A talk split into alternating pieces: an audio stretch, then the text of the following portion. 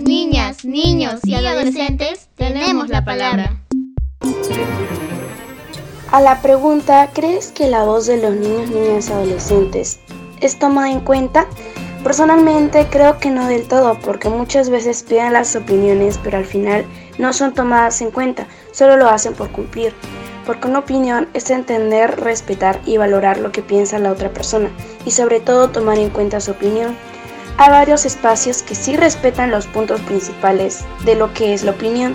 Uno de ellos son las organizaciones de niñas, niñas y adolescentes, en la cual los NATS que participan en las organizaciones tienen el poder de alzar su voz y ese poder lo tienen gracias a las personas de ciertas organizaciones que siempre nos apoyan y nos motivan a seguir comunicando lo que cada niño o niña siente y piensa. Gracias.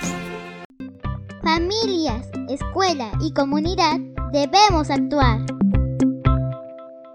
Protagonizado por Yanela, de la organización Prominat San José Obrero Villa María del Triunfo un podcast del colectivo interinstitucional por los derechos de la niñez y adolescencia, producido por el Organismo Andino de Salud, Convenio Hipólito Unanue y la Mesa de Concertación para la Lucha contra la Pobreza.